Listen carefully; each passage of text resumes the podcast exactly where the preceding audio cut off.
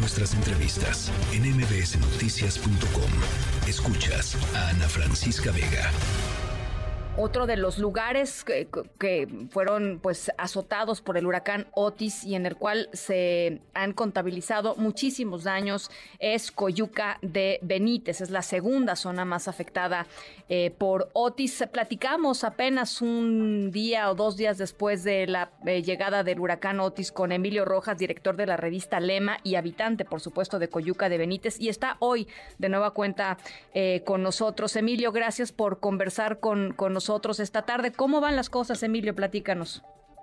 Pues afortunadamente hasta apenas el día de ayer, antier, ya pudieron recibir esta parte del municipio este, alimentos, eh, empezaron a llegar más que nada las, las necesidades, a cubrirlas, empezaron a llevar agua a las diferentes eh, colonias.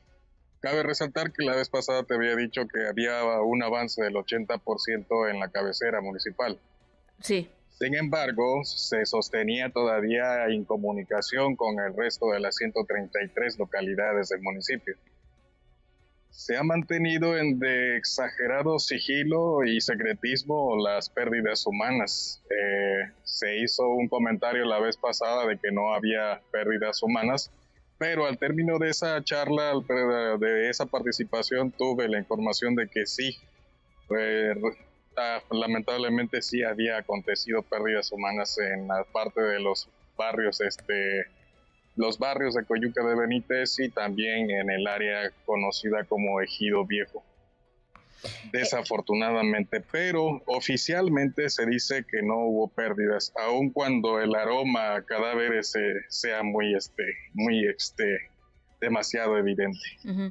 Eh, es decir, eh, hay información por parte de familias, digamos, que, perdieron eh, miembros de, esa familia, de que efectivamente hubo, hubo ahí muertos. ¿A, qué le atribuyes, Emilio, que no se den a conocer? Es decir...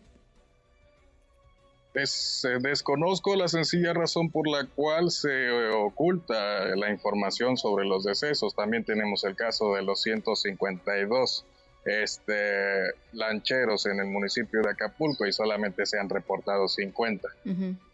No sé por qué razón se ocultan las cifras, no sé por qué razón se oculta este tipo de datos, no sé si, si sea malo que el gobierno informe sobre algo que ni siquiera estuvo en las manos del gobierno poderlo evitar.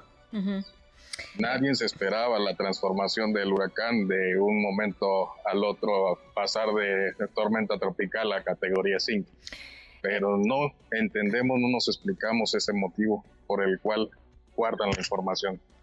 Eh, en términos de la seguridad, habíamos platicado también, nos habías contado, por supuesto, un par de días antes eh, Coyuca de Benítez, un municipio pues azotado por la violencia, eh, había visto el asesinato de 13 policías y de dos mandos policíacos de la policía eh, municipal. De por sí ya estaba pues muy debilitada, muy vulnerable, digamos, la situación en términos de seguridad. Nos decías que entraron a, Coyuca pues grupos armados para pues para saquear cosas, etcétera. ¿Cómo, ¿Cómo ha transcurrido el tema de la seguridad?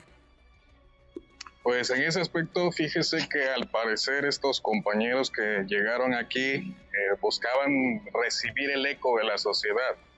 Que aquí también este, el pueblo coyuquense se sumara a su movimiento para hacer los saqueos.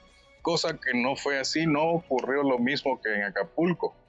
Aquí la gente fue un poco más civilizada y dejaron que ellos hicieran su, este, sus ademanes y sus violencias y afortunadamente la gente actuó por propia eh, cuestión de denunciarlos ante los mandos policíacos. Desafortunadamente, desde que aconteció la muerte de los 13 policías, como usted lo acaba de mencionar, realmente no se pararon para nada las fuerzas municipales. Quienes empezaron a hacer las actividades fueron los eh, soldados y la marina quienes les hicieron frente a estas personas y afortunadamente creo que eso fue un parteaguas para decirle a las bandas criminales que venían de Acapulco que en Coyuca no iban a hacer lo mismo. Eh, el tema de los censos, estábamos escuchando, el censo en Acapulco va pues avanzando, pero avanzando muy lentamente, pensando en que es un millón de personas más o menos eh, las que tendrían que estar siendo censadas, digamos, los, los, los, hogares que tendrían que estar censados. El propio presidente en algún punto habló de 600 mil, iban, iban en 100 mil, o sea, una, una cifra muy baja.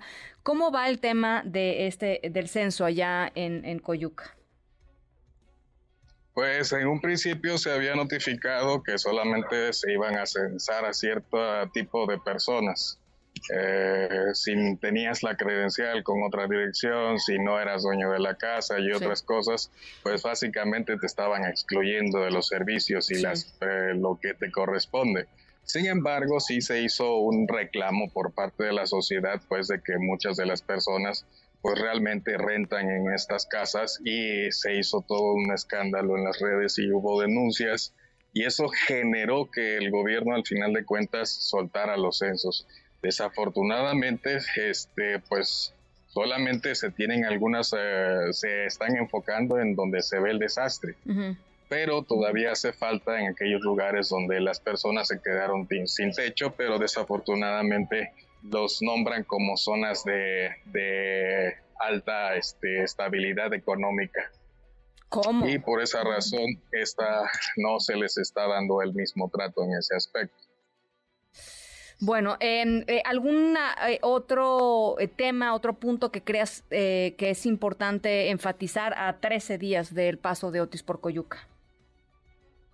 Pues el día de hoy, precisamente hoy llegó lo que es la, el escuadrón de Telmex, que desde que sucedió el percance no habían entrado físicamente al municipio.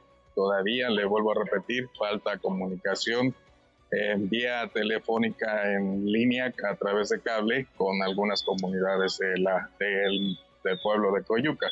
Cabe destacar que pues son 133 localidades y entre todo el municipio sumamos alrededor de 73.500 ciudadanos que estamos aquí en esta situación, de los cuales pues básicamente solamente se tiene certeza de que solamente se le ha apoyado al a 11.000 ciudadanos que están en la cabecera municipal. Falta por confirmar el avance del resto y este, en eso estamos. espero que me puedas permitir unos segundos más porque quiero comentar esto. Sí, claro. Eh, a mí me tocó estar durante el huracán eh, Paulina. Me tocó también cubrir el huracán de Ingrid y Manuel. Y que las autoridades eh, federales no hayan actuado inmediatamente. Al día siguiente de la tragedia, el movimiento protocolario ya estaba actuando, ya estaban dando resultados. Probablemente sí generó una, un enojo ver al presidente en turno, Enrique Peña Nieto, seguir celebrando el día de la, del 15 de septiembre en la capital, pero al menos aquí en los municipios al día 17, 18 ya estaban actuando, ya estaban operando, ya estaban repartiendo despensas, ya estaban haciendo todo esto que hasta hoy apenas empiezan a ejercer en los municipios afectados. Eh, me atrevo a decirlo porque, bueno, escuché que hace rato participó el ex alcalde municipal, Evodio Velázquez. Para mí, en lo personal, ese señor no tiene el derecho de opinar ni de criticar al gobierno federal por su mala administración, la peor de todas. En esto no puede criticar ni el PRI, ni el PAN, ni el PRD porque tuvieron la oportunidad de gobernar. En este aspecto, los únicos que podemos reclamarle al gobierno federal fuimos que, quienes creímos en él, quienes creímos en su proyecto y quienes nos sumamos al proyecto en turno y que hoy nos sentimos realmente golpeados, lastimados y traicionados por nuestro propio por nuestra propia creencia política ideológica. Bueno, pues nos eh, sentimos olvidados. Sí, pues es, es, muy importante, es muy importante eso que eso que comentas y por supuesto estaremos dándole voz eh, a pues a todos los que tengan algo interesante, importante, pertinente que decir al respecto. Yo por lo pronto agradezco muchísimo eh, el testimonio que nos das desde Coyuca de Benítez y pues estamos en comunicación, Emilio. Le agradezco mucho por la oportunidad que me permite estar con todos los auditorios de puro, de mucho corazón porque Coyuca de Benítez también lo merece, lo necesita. Muchísimas gracias por, por estos minutos. Gracias. Gracias.